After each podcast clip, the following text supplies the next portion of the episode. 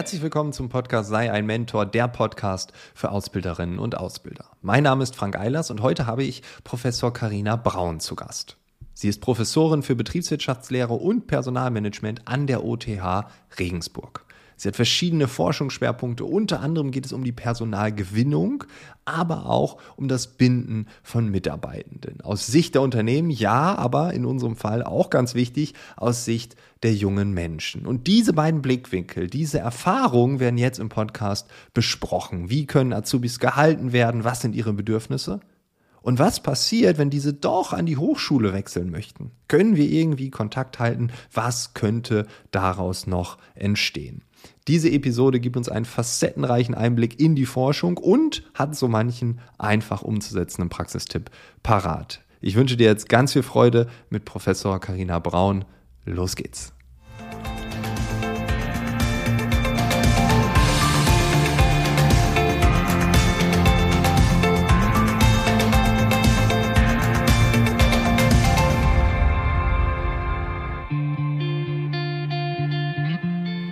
Warum gehen junge Menschen, die eine Ausbildung gemacht haben, danach an eine Hochschule und studieren? Ich kann mir vorstellen, dass es mal andere Zeiten gab. Ich kann mir genauso gut vorstellen, dass wir gerade auf so einem Peak sind, wo Menschen sagen, ja, ich habe eine Ausbildung, ich möchte aber nochmal studieren. Gute Frage. Ja, gute Frage, weil sie einfach auch ganz viele Unternehmen beschäftigt, die davon betroffen sind. Also ähm, du hast es ja richtig angefügt, eine Ausbildung ist grundsätzlich berufsqualifizierend. Und normalerweise würden wir jetzt erwarten, jemand, der eine Ausbildung abgeschlossen hat, hat das wahrscheinlich auch aus gutem Grund getan und hat sich auch aus gutem Grund für diesen, sagen wir, ersten Karriereweg entschieden. Und äh, was wir wissen, ähm, und da liefern uns auch die Daten der DIHK ganz, ganz wertvolle Erkenntnisse, dass es nicht unbedingt daran mangelt, dass die Betriebe die jungen Menschen nicht halten wollten. Also das Problem ist nicht eine fehlende Option für eine Weiterbeschäftigung, sondern es ist tatsächlich etwas, was sich oft die jungen Menschen selber überlegen, mhm. ähm, dass sie das möchten. So. Jetzt gibt es da zwei ähm, Punkte, glaube ich, über die man da reden kann. Das eine sind ähm, die jungen Menschen, die schon von vornherein wussten, dass sie nach der Ausbildung noch studieren möchten. Das ist, glaube ich, ein nicht unerheblicher Teil von jungen Menschen. Also wir haben ähm, bei uns an der OTH in Regensburg in der Fakultät Betriebswirtschaftslehre ähm, relativ viele junge Menschen, die vorher eine Ausbildung gemacht haben. Und die haben wir ähm, vor einiger Zeit gefragt, warum habt ihr das jetzt gemacht? Und da waren einige dabei, die gesagt haben, ich habe das schon immer vorgehabt. Also deswegen wurde diese Entscheidung, nach der Ausbildung noch zu studieren, gar nicht erstmal in Frage gestellt, sondern das war sowieso ein ja. Plan. Ein anderer Teil, und der, glaube ich, ist vor allem für die Betriebe ganz spannend, ein anderer und auch nicht unerheblicher Teil, das war so ungefähr 50-50 nämlich, gesagt, wir haben uns eigentlich erst gegen Ende der Ausbildung dafür entschieden. Und dann war natürlich interessant, warum. Ja, und was waren, waren dann so die Treiber und was ist eigentlich die Motivation? Ähm, ist es der Wechsel? Es hätte ja auch ein Wechsel in einen anderen Betrieb sein können. Und da sitzen wir ja netterweise oder bestenfalls an der Quelle bei den jungen Menschen. Und die haben uns gesagt, ähm, es geht uns vor allem tatsächlich um eine andere Perspektive oder eine weitere Perspektive was unsere berufliche Entwicklung angeht. Damit verbunden erhoffen sie sich auch höhere Verdienstaussichten. Also das mhm. heißt, das Thema Sicherheit, Einkommen scheint da offensichtlich schon eine Rolle zu spielen. Und tatsächlich einfach diese persönliche Weiterbildung, ähm, die sie, und das sagen uns die Daten schon auch, die sie im Betrieb nicht sehen. Ja, also es ist tatsächlich okay. ein ganz ähm, ähm, wichtiger Punkt, dass die jungen Menschen wenn sie das dann erst relativ spät für sich feststellen, diesen Studierwunsch, dann sagen, das, was ich machen möchte, kann ich in meinem Betrieb nicht erreichen. Und das finde ich eigentlich schon eine sehr bemerkenswerte Erkenntnis. Ähm, und ich finde das auch wertvoll, das mal ein bisschen in, ja, in, in, die, in die Planung und auch in die Gespräche mit den Azubis ähm, einzubetten, diese, diese Aussage. Also es ja. sind viele Faktoren, die eigentlich von den Betrieben nicht angeboten werden. Offensichtlich. Zumindest ja, ja. in der Wahrnehmung der jungen Menschen.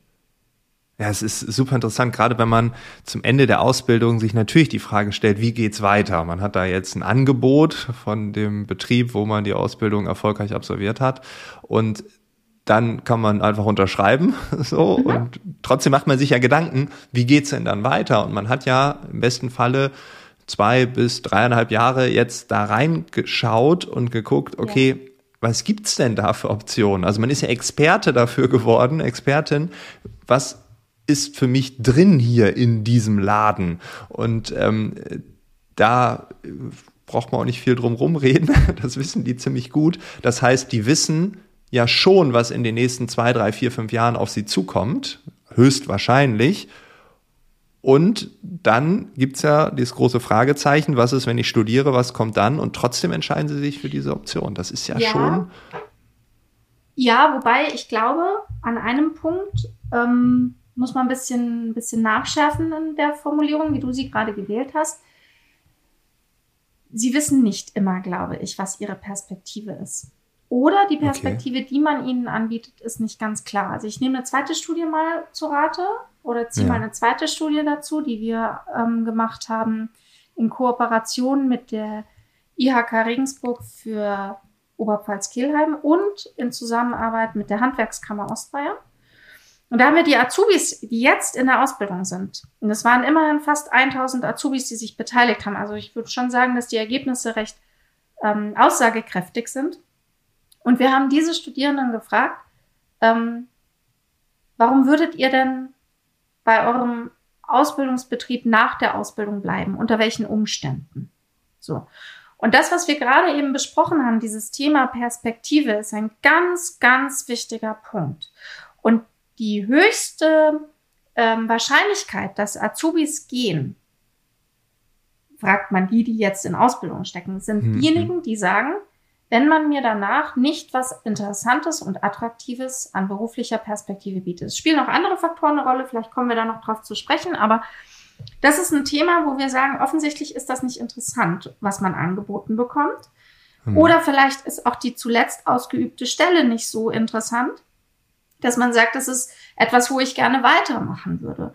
Und meine Erfahrung ist von den Konferenzen, und da komme ich ja durchaus auch mit Ausbildenden in Kontakt, dass man sie an diesem Punkt schon auch ein bisschen ertappt. Ja? Dass sie dann danach sagen, oh, haben sie eigentlich schon so einen runden Punkt bei uns getroffen, das machen wir nicht so richtig gut.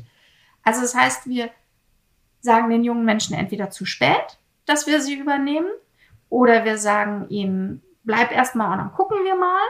Ja? Also dieses, was passiert mit dir in den nächsten zwei, drei Jahren, wenn du hier bleibst? Da gibt es, wenn ich jetzt den Finger in die Wunde legen darf, schon noch ein bisschen Verbesserungspotenzial und es wäre ja ein Hebel. Das ist ja das, was mich so ein bisschen wundert. Das ist ja durchaus etwas, wo ein Betrieb durchaus ansetzen kann. Ja, es ist ja durchaus etwas, wenn ich das weiß, dass es dem jungen Menschen wichtig ist, eine Perspektive bei uns auch formuliert zu bekommen, mhm. dann kann ich das tun. Okay, dann ist es ja schon ein Unterschied, weil ich, ich kann mich nicht mit dem Gedanken abfinden, dass wenn man beispielsweise drei Jahre irgendwo arbeitet als Azubi, ähm, sich nicht vorstellen kann, wohin die Reise geht, aber das ist ja trotzdem nur die Vorstellung im eigenen Kopf. Okay. Und es ist nicht die Klarheit. Ne? Das ist auch schon mal ein Unterschied. Also ich das kann ja sagen, puh, wenn ich jetzt das hier jetzt die nächsten fünf Jahre machen muss, aber vielleicht hat der Betrieb ja was ganz anderes mit mir vor, aber wenn wir nicht Klarheit darüber finden, nicht drüber reden, nicht unsere Wünsche, Ziele mhm. etc. abgleichen, dann ist da ja trotz dieser Vision, die ich gerade beschrieben habe, ein Fragezeichen. Ist ja, das wirklich so, ja? Und es ist tatsächlich, also es ist wirklich diese Transparenz, glaube ich, die da den Unterschied ja, ja. macht. Ja, das eine mhm. ist Vorstellungskraft. Das ist ganz klar. Wir, ich würde schon auch sagen, dass viele, die danach studieren, gut für sich einschätzen können. Das sagt man auch in der Forschung. Das auch, das gilt auch im Übrigen für Praktikanten, ähm, dass junge Menschen, die mal in einem Betrieb gearbeitet haben, dann weiter studieren, durchaus für sich ganz gut ähm, unterscheiden können, ob sie in diesem Betrieb nochmal arbeiten möchten, ob sie dieses mhm. Unternehmen als Arbeitgeber interessant finden, ob sie sich da wohlgefühlt haben und vielleicht sogar auch diesen Fachbereich, in dem sie tätig waren, ganz gut einschätzen können. Aber es ist, glaube ich, schon oft, gerade bei den Azubis, diese Transparenz. Wie geht es für mich weiter? Und was für einen Weg kann ich gehen, wenn ich nach der Ausbildung bleibe? Und ich glaube, es geht schon wirklich um diesen, diese Perspektive. Ja, also mhm. dieses, nicht einfach nur, du kannst jetzt mal bleiben und wir finden dich ganz, ganz gut und, und wir sind mit dir sehr zufrieden, sondern wirklich zu sagen, okay, pass auf, dein Weg könnte in den nächsten Jahren wie folgt aussehen. Und diese Gespräche, glaube ich, könnte man auch sehr strukturiert führen. Ja? Also ja, kann man durchaus Fall. Gesprächsleitfäden in den Unternehmen entwickeln und die den Ausbildenden oder eben auch ähm, den Führungskräften in den Bereichen an die Hand geben, um zu sagen, wenn in deinem Bereich ein Azubi nach der Ausbildung eingesetzt werden soll, dann sprich doch mit der Person darüber, welche Perspektiven sich da eventuell ergeben könnten. Und das, wenn wir jetzt weitergehen, das hat ja auch was mit Wertschätzung zu tun. Ja. Also das, ja. ähm, und das ist, das ist auch etwas, also dieses Thema Umgang, wie geht man mit mir um, war auch einer der Treiber, der dazu führt, dass junge Menschen bleiben. Also können das mal bisschen, bisschen ausholen da von dieser Studie, die wir da gemacht haben mit den 1000 Azubis, die wirklich, ähm, glaube ich, sehr, sehr interessante Ergebnisse in einem Masterprojekt geliefert hat. Ähm, gerade sowas wie Perspektive, Umgang und auch wie die Arbeitsgestaltung ähm, oder die Ausbildungsgestaltung ist, die führen interessanterweise dazu, dass auch so eine emotionale Komponente bei den Azubis angesprochen wird. Also wir sprechen da von einer emotionalen Bindung, die dadurch gesteigert werden kann. Es gibt andere Dinge, die haben nicht so einen emotionalen, so einen emotionalen Effekt. Also manche bleiben auch aus sehr rationalen Gründen, ja, weil halt auch das Gehalt passt oder das Gehalt zumindest marktgerecht ist oder weil, weil meine Arbeitszeit recht flexibel gestaltbar ist und das ganz gut zu meiner Vorstellungen passt. Das hat, hat schon fast so eine kalkulatorische Komponente, ja. Ich kann mit dem Fahrrad zur Arbeit fahren. Ja, das zum ist auch Beispiel. mittlerweile ein Riesenthema. Ist auch ein Thema, ja. sicherlich. Ja. ja, also dieses eine ist so dieses ganz kalkulatorische, dieses hm. bleibe ich da oder bleibe ich nicht. Und das andere sind aber diese Emotionen, die dadurch entstehen. Und gerade so, wie man sich mit dem Azubi auseinandersetzt, wie man eine Ausbildung gestaltet, wie man mit einem ähm, Azubi kommuniziert, ob der regelmäßig Feedback bekommt, wie man Wertschätzung zum Ausdruck bringt. Und da gehört eben auch, zumindest nach unserer Datenlage, das Thema transparente Perspektive mit dazu. Ja. Das erzeugt eine emotionale Bindung. Und diese emotionale Bindung, konnten wir zeigen, führt zu einer erhöhten Bleibeabsicht. Also die jungen Leute bleiben dann auch eher und gehen eben nicht in das Studium, was du ja in der ersten Frage thematisiert ja. hast. Ja, und ich finde, ich würde sogar sogar so weit gehen zu sagen, Perspektivgespräch ist ja so ein richtiger klassischer Quick Win. Das kann ich ja relativ schnell etablieren, umsetzen, wie du sagst, mit Leitfäden. Man kann sagen, okay, nach zwei Jahren, wenn eine Ausbildung drei Jahre dauert, setzen wir uns das erste Mal hin, nach zweieinhalb Jahren nochmal. Und also man kann das so richtig schön aufbauen. Ich bin ja dann auch im Vergleich mit anderen Unternehmen auf dieser emotionalen Bindungsebene, wenn wir die jetzt mal mhm. nehmen, auch ganz anders dran als ein Unternehmen, wo ich überhaupt nicht weiß, wie ticken die, wo ich vielleicht ein Bewerbungsgespräch habe, vielleicht noch ein zweites. Da habe ich dann vielleicht eine Stunde Kontakt gehabt zu denen. Ja. Also das ist ja nochmal eine ganz andere Nummer. Ähm, und trotzdem, ja, ist das Studium äh, dann immer noch so vielleicht der Gegner. Ja, ich sage mal so, ich wäre sogar noch dabei zu sagen, vielleicht kann ich heute nicht garantieren, was in drei Jahren sein wird. Ja, vielleicht kann ich, wenn ich in einem Extrem, wir haben es ja jetzt gerade in den letzten Jahren unglaublich viel mit Herausforderungen ja. in unserer Wirtschaft zu tun, vielleicht kann ich noch gar nicht abschätzen, was in einem halben Jahr bei uns sein wird. Wenn ich an eine Hotellerie denke, ähm, wenn ich an die gesamte, alles, was touristisch zu tun hat, wenn ich an den Handel denke, da haben wir viele Berufe, die auch einfach sehr davon abhängen, wie im Moment sowohl die wirtschaftliche Lage als auch die pandemische Lage ist. Und ich weiß nicht, ob wir unbedingt verlangen müssen, dass man dann Perspektiven anbietet. Aber wenn ich weiß, dass es den jungen Menschen wichtig ist, dass wir darüber reden und dass wir mhm. da transparent mit umgehen, dann ist zumindest die Frage, die man sich, glaube ich, stellen darf, machen wir das, was im Rahmen unserer Möglichkeiten machbar ist, machen wir das. Und vielleicht reicht es dem einen oder anderen schon zu sagen, du pass auf, wie es in fünf Jahren oder in drei Jahren sein wird, weiß ich nicht. Aber lass uns darüber reden, was deine Tätigkeit in den nächsten 12, 24 Monaten sein könnte. Und wir suchen etwas, was zu dir passt. Ja, auch das Thema Passung ist ja eine ganz essentielle Frage bei Azubis und die hört man auch immer wieder, wenn man mit Ausbildenden spricht, dass die Frage, passt der junge Mensch zu dem Beruf, den er sich ausgesucht hat, passt das zusammen? Und da gibt es ja auch viele Angebote, die, die existieren, um junge Menschen in dieser Berufsorientierung zu unterstützen. Ja? Auch etwas, was unsere Daten zeigen. Passung ist schon wichtig, ja. Und wenn ein junger Mensch einen Beruf gefunden hat, der den eigenen Stärken und Interessen entspricht, dann bleibt er eher in dem Beruf.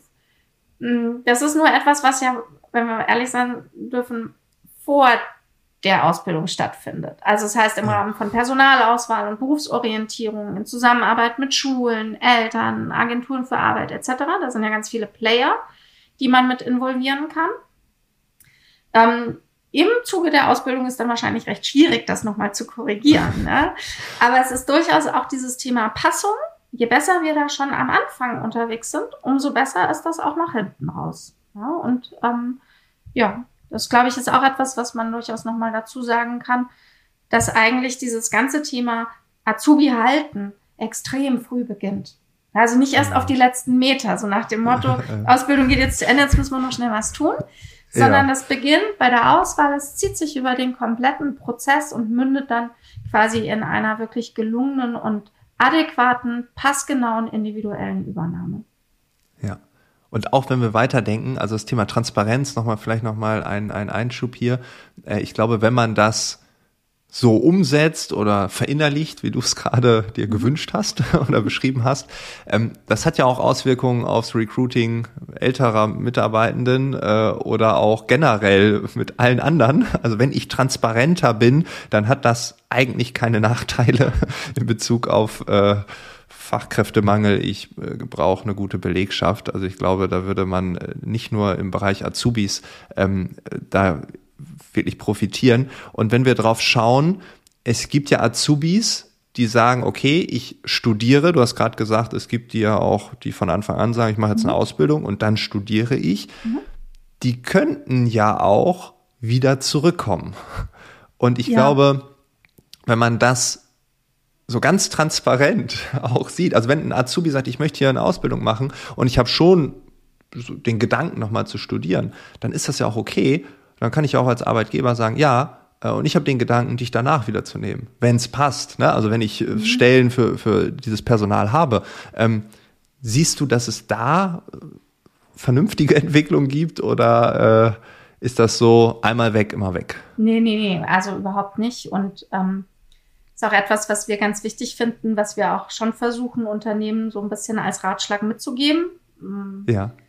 Wir haben da gerade dieses Jahr eine Studie veröffentlicht, der Kollege Ludwig Bussum und ich. Und ich glaube, da kann man noch mal relativ, kann man noch mal wirklich viel lernen, weil wir haben das mal betitelt als äh, Boomerang ähm, Students, ja. also Studierende wieder wie ein Boomerang nach einer ja. Beschäftigung dann ein Studium wieder zurückzuholen.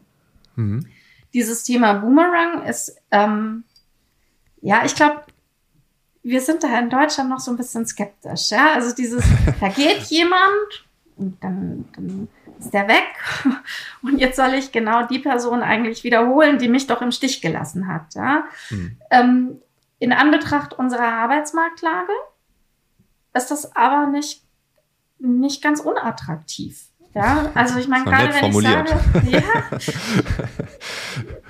bleiben wir mal bei dem Thema speziell Azubis. Ähm, wir wissen aus den Daten, dass eine Ausbildung in der Regel mehr kostet, als sie Erträge abwirft. Also wenn ich heute als Betrieb einen, einen jungen Menschen ausbilde, dann habe ich dafür Kosten, die ich aufwerten, aufbringen muss. Und der Azubi leistet seine Erträge. In nahezu allen Ausbildungsberufen, zumindest muss ich zugeben, fällt mir keiner ein, wo das in der Statistik nicht der Fall ist, liegen die Kosten während der Ausbildung über den Erträgen. Das heißt also, es ist ähm, erstmal ein Draufzahlgeschäft, könnte man böse sagen. Das ja. Ganze scheint sich zu amortisieren, wenn ich den Azubi übernehme. Weil dann spare ich mir die Rekrutierungskosten, ähm, weil jemand anderer ja dann diese Stelle übernehmen sollte. Und so ein junger Mensch, der von mir ausgebildet wurde, ist ja in der Regel auch sehr schnell einsatzfähig. Also das heißt, der kennt unsere ja. Geflogenheiten, der kennt unsere Prozesse, der kann eigentlich relativ schnell den Job übernehmen, den wir für ihn ausgesucht haben. Wenn jetzt jemand studieren geht, ist äh, dieser Kostenvorteil, den ich eigentlich durch die Weiterbeschäftigung hätte, weg.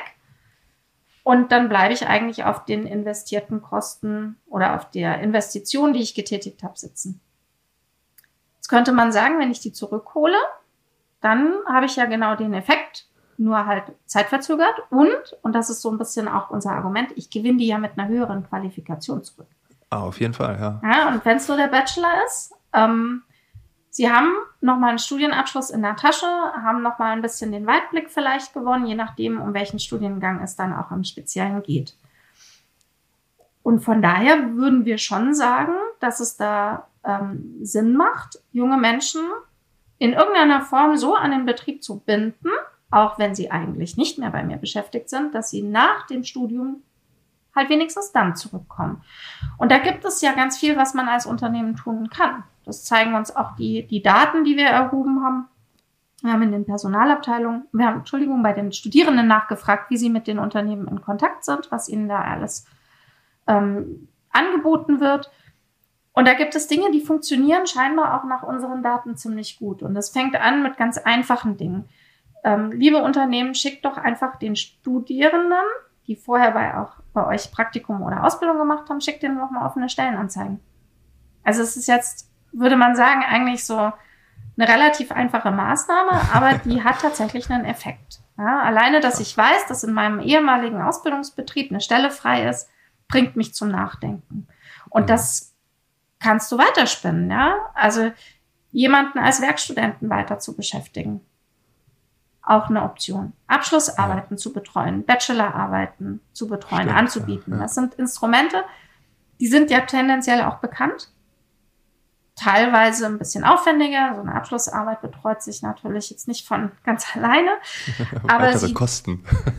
ja, aber sie zahlen sich aus. Und unsere Daten zeigen schon, dass die Rückkehrwahrscheinlichkeit dann steigt. Also, dass ich die tatsächlich als Unternehmen auch positiv beeinflussen kann. Und ja. da, glaube ich, können Unternehmen schon auch noch ein bisschen systematischer sich überlegen. Interessant ist in dem Zusammenhang, vielleicht, ich packe heute alle Studien aus, du merkst es. Wir haben letztes Jahr ähm, unsere BWL-Studierenden gefragt, ähm, zur Gestaltung von Bewerbungsprozessen, ja, was sie für Erfahrungen in der Vergangenheit gemacht haben und was ihnen wichtig ist. Und ein Punkt in dem Zusammenhang, wo wir jetzt drüber reden, war da ganz, ähm, ganz interessant wir haben die Studierenden gefragt, ob sie in einem Talentpool von einem Unternehmen, wo sie Praktikum oder Ausbildung gemacht haben, ob sie da in einem Talentpool sind und deswegen auch in den Genuss von Community-Treffen oder ähnlichem kommen oder Einladungen zu Firmenfesten oder, oder, oder. Und ganz viele haben gesagt, sie wissen das gar nicht. Also sie könnten vielleicht sogar in so einem Talentpool sein, aber sie wissen es nicht. Also es ist eine ganz spannende ähm, Geschichte und Talentpools werden ja so ein bisschen, ich möchte nicht sagen gehypt, aber es ist ja durchaus ein Thema, über das Unternehmen nachdenken, auch aus dem Fachkräftemangel heraus. Ähm, aber gefühlt ist das noch nicht systematisch in den Betrieben verankert und es kommt auch am Markt bei den Talenten noch nicht als ein systematisches Instrument an. Also wenn ich das so höre, da ist ja unendlich viel Potenzial. Ja, ein bisschen was könnte man tun. ja. Okay, also äh, da sind eine Menge To-Dos drin. Ich glaube, die kann man ableiten, die können wir auch nochmal zusammenfassen. Ähm, ein Argument, was ich sehr häufig höre, ich finde es auch immer absurd, dass die Menschen immer jünger werden, die mir dieses Argument um die Ohren werfen ja, die jungen Menschen, die haben Erwartungen. Also habe ich neulich mhm. von einem Anfang 30-Jährigen gehört, wo ich denke, du bist auch noch ein junger Mensch. Ne? Nein, das ist eine ganz andere Generation und so. Und ähm, dann kommt sowas wie vier Tage Woche, ich will keinen Außendienst etc. pp. Mhm. Ähm, siehst du da so eine Lücke klaffen? Also einmal die Erwartungen der jungen Menschen und das, was die Unternehmen so anbieten können, was auch irgendwie praktikabel ist äh, und nicht direkt abgeschmettert wird, na, haben wir noch nie gemacht, machen wir nie, auch in Zukunft nicht. Also, oder mhm. sagst du, nee, das ist eigentlich völlig mhm. entspannt? Ja, ganz entspannt ist es nicht, wenn du mit den Unternehmensvertretern sprichst. Also, okay, wenn ja. du, ist ja mal die Frage, mit wem du sprichst. Wenn du jetzt die Unternehmensvertreter fragst, ist mein Eindruck schon, dass sehr, sehr viele ächzen mhm. über diese Diskrepanz, was junge Menschen gerne hätten und das, was die Unternehmen bereit sind mhm. zu liefern oder ähm, zu verändern oder auch anzubieten. Ähm, ich glaube, einmal muss man überlegen, wo kommt denn eigentlich, wo kommen denn diese Bedürfnisse und Wünsche der jungen Menschen überhaupt her? Also wie ist es, warum haben die diese Wünsche? Ja, und ein, eine Situation ist mir wirklich im Gedächtnis geblieben, geblieben und die, und die hat mich auch sehr nachdenklich gestimmt, weil wir neulich in einem Kurs darüber gesprochen haben, ähm, welche Karrierewünsche junge Menschen denn haben, ob sie noch bereit sind, sich richtig dafür eine Karriere ins Zeug zu legen und umgekehrt, warum denn das Thema Karriere im hierarchischen Sinne vielleicht für viele nicht mehr so attraktiv ist. Und sehr oft kommt diese Sorge der Überanstrengung und Überbelastung. Ja, und das mhm. wissen wir ja auch aus, glaube ich, braucht man gar nicht so betonen, aber wir wissen ja aus vielen Studien, dass den jungen Menschen dieses Thema Ausgleich zwischen Beruf und Freizeit oder Vereinbarkeit von Beruf und Freizeit ist noch gar nicht die Familie, die da eine Rolle spielt, ja? sondern wirklich dieses Womit verbringe ich meine Zeit? Und hat das, was ich im Privaten tue, auch noch ausreichend Raum? Und tatsächlich ist mein Eindruck schon, dass leider viele junge Menschen ähm, diese Ausgewogenheit in der Elterngeneration nicht beobachten konnten. Hm. Also ich war wirklich überrascht, als ich gemerkt habe, wie viele eigentlich in ihrem Umfeld dann erzählt haben, dass sie ähm, Menschen erlebt haben, die an Burnout erkrankt sind ähm, und die mit dieser Belastung im Beruf nicht gut umgehen konnten. Und manchmal denke ich mir, vielleicht ist das so der Auslöser, dass eine ganze Generation sich so ein bisschen in der Abwehrhaltung bringt ja, und sagt, ja, ja. Ähm, wir wollen uns da auf eine gewisse Weise schützen. Ich finde es immer schwierig, dann im Umkehrschluss gleich zu sagen, oh, die Generation, ja, und völlig überzogen. Vielleicht muss man einfach diese Sorge mal ganz ernst nehmen, auch als Unternehmen und sich anhören, warum jemandem das so wichtig ist. Und wir haben ja umgekehrt auch Werte oder, oder Wünsche im Kontext von Arbeit, wie zum Beispiel Sicherheit, ja, oder auch Einkommen oder einen sicheren Verdienst. Ich finde, dass diese Werte alle einzeln für sich genommen noch gar nicht so problematisch ist, sondern wir haben damit eine Assoziation. Und vielleicht kann man einfach besser ins Gespräch kommen und sagen, okay, wenn dir das wichtig ist, dann können wir dir das anbieten, aber es gibt vielleicht auch Grenzen. Es gibt vielleicht auch mhm. Grenzen, die wir als Unternehmen nicht überschreiten möchten. Den Hund mitbringen oder ähm, also es gibt irgendwo für ein Unternehmen mit seiner Kultur und seinen Strukturen Limitationen. Und ich finde, die sind genauso valide, genauso legitim wie die Wünsche, die vielleicht die jungen Menschen mittlerweile mitbringen. Und ich würde mir wünschen, dass die Unternehmen mit den jungen Menschen einfach viel mehr reden und offen reden.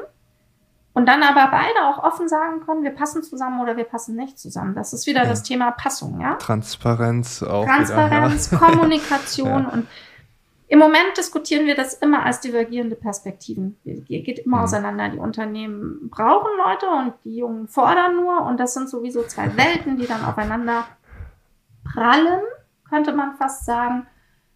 Ich glaube nur, wenn jeder da in seiner Position verharrt, dann passiert da vielleicht nicht so viel.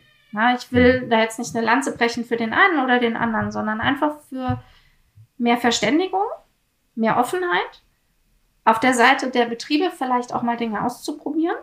Corona hat es uns doch gezeigt, wie viele haben vorher gesagt, bei uns kannst du kein Homeoffice machen. So, ja. dann mussten wir auf einmal alle, alle. jetzt stellen fest, stellen viele fest, so schlimm ist es jetzt gar nicht. Ja, es braucht halt Regeln und es braucht vielleicht auch nicht nur 100% Homeoffice, aber man ist offener geworden und dieses hm. Ausprobieren, zu gucken, was passt zu mir, wo muss ich meine Grenzen setzen, vielleicht muss ich sie auch neu ziehen das würde ich mir tatsächlich ein bisschen wünschen. Und umgekehrt, glaube ich, müssen die jungen Menschen schon verstehen, dass sie nicht immer nur fordern können, sondern für Sicherheit und Einkommen musst du halt auch bereit sein, Verantwortung zu übernehmen. Es ist halt leider so. Ja, also ich kann nicht nur sagen, mehr Geld und Perspektive, aber reinhängen will ich mich nicht. Und Verantwortung will ich auch keine. Und dieses, ähm, ich würde also das ist meine subjektive Meinung, will da niemandem was überstülpen, ja, aber dieses bisschen auch Fehlverständnis, ähm, das könnte man vielleicht auf der Seite korrigieren. Und das funktioniert aber, wenn wir miteinander reden. Das fände ich ganz gut. Wenn wir da mehr dafür sorgen, dass Unternehmen und junge Menschen zusammenkommen, darüber reden, was der eine tun kann, was der andere tun kann, wo die Schnittmenge ist, ob man sich dort trifft. Und ganz ehrlich, wenn man nicht zusammenpasst, dann soll man es bleiben lassen. Ja, ist äh, genau meine Meinung. Ich würde noch gerne anfügen, dass ähm, eines meiner Lieblingsthemen ist tatsächlich die Reflexion. Also um in so ein Gespräch zu gehen, äh, sollte man meiner Meinung nach vorher reflektiert haben, was sind eigentlich meine Werte, was will ich eigentlich. Mhm. Tendenziell schwer, fällt es uns aber allen schwer, also sowohl unternehmerseitig als wahrscheinlich auch junge Menschen, als auch wir als Einzelpersonen, uns jetzt vier Stunden irgendwo einzuschließen, das Handy wegzulegen und jetzt einfach mal zu reflektieren. Komischerweise im Gespräch geht das dann spielerisch nebenbei. Mhm. Darum glaube ich, ähm, ist so eine Kommunikation auch immer mit so einer Reflexion eingebunden. Ähm, und äh, ja, es gibt auch Klarheit, auch hier für den Unternehmer, die Unternehmerin. So ticken wir. Das war uns vielleicht vorher gar nicht so klar, weil wir da nie drüber geredet haben, weil wir nie drüber nachgedacht haben, weil wir keine Zeit hatten, vier Stunden zu reflektieren. Ja. Und für die jungen Leute genauso. Vielleicht daher, an ja. der Stelle wirklich nochmal dieses Thema Passung. Ja, müsste man vielleicht wirklich auch nochmal überlegen, wie man noch besser herausfindet, wer zu wem und wer auf welchen Job passt, weil ich meine Erfahrung ist schon, wenn junge Menschen sich mit etwas gut identifizieren können. Ich sehe das ja, wir machen ja viel auch Projektarbeit mit Studierenden. Und wenn die Studierenden mit dem Projekt richtig einen Anknüpfungspunkt, einen Anker für sich gefunden haben, sich mit dem Auftraggeber aus der Praxis auch gut identifizieren können, dann knien die sich richtig rein. Ja. also ich würde deswegen diese, diese Haltung, die nächste Generation ist nicht mehr so leistungsstark, die möchte ich definitiv gar nicht, gar nicht äh, weiter treiben und ich will die auch, ich will da vehement dagegen treten. Ne? Ja. Also ich glaube, wir haben schon auch High Performer in dieser nächsten Generation. Auf jeden Fall. Aber wir müssen halt gucken, dass, dass sie gut platziert werden und dass sie auch mit Menschen in Kontakt kommen in den Unternehmen, die wissen, das aus ihnen rauszuholen. Und das ist aber doch eigentlich etwas, was wir schon immer hatten. Also es war ja früher schon so, oder? genau, jede Generation schimpft über die nächste. Und vielleicht ist die junge Generation jetzt so smart, dass sie sagen, wir beziehen die anderen Dimensionen, Burnout und Co. alle mit ein, damit wir langfristig gesund High-Performer bleiben können. das wäre doch die Vision für uns alle. Und äh, von daher, äh, ja, ähm, danke, dass du da nochmal ganz klar Kante gezeigt hast. und äh, Carina, vielen, vielen Dank ähm, für dieses tolle Gespräch. Ähm, die verschiedenen Studien, äh, die du da eingebettet hast, die werden wir natürlich in den Shownotes verlinken. Also man kann sich da durchklicken, man kann auch äh, Studien anfordern, sich die im Detail durchlesen. Und ich finde es schön, dass wir diese Sichtweise hier im Podcast haben äh, und ja, nicht nur nach Gefühl und Best Practice ähm, schauen, sondern auch diese Sicht zulassen. Und da war ganz viel drin. Die To-Dos werden wir jetzt nicht zusammen äh, nochmal erzählen. Jeder hat zugehört. Es gab verschiedene Triggerpunkte, bin ich mir sicher. Und äh, danke, dass du hier warst. Danke, dass ich das Gespräch mit dir führen durfte. Das war das Gespräch und wer sich jetzt für die Arbeiten von Professor Karina Braun interessiert, der oder die kann ganz einfach in den Shownotes auf den Link klicken, dann kommt man direkt auf ihre Professurseite. Alle aktuellen Studien sind dort zum Download hinterlegt. Da steht dann auch nochmal alles schwarz auf weiß geschrieben. Dies ist die letzte Episode in diesem Jahr. Es war ein turbulentes Jahr in vielerlei Hinsicht. Ich hoffe, dass es im nächsten Jahr ein bisschen ruhiger wird. Ich wünsche dir eine schöne Weihnachtszeit im Kreise deiner Lieben, einen guten Rutsch ins neue Jahr und wie immer alles, alles Gute.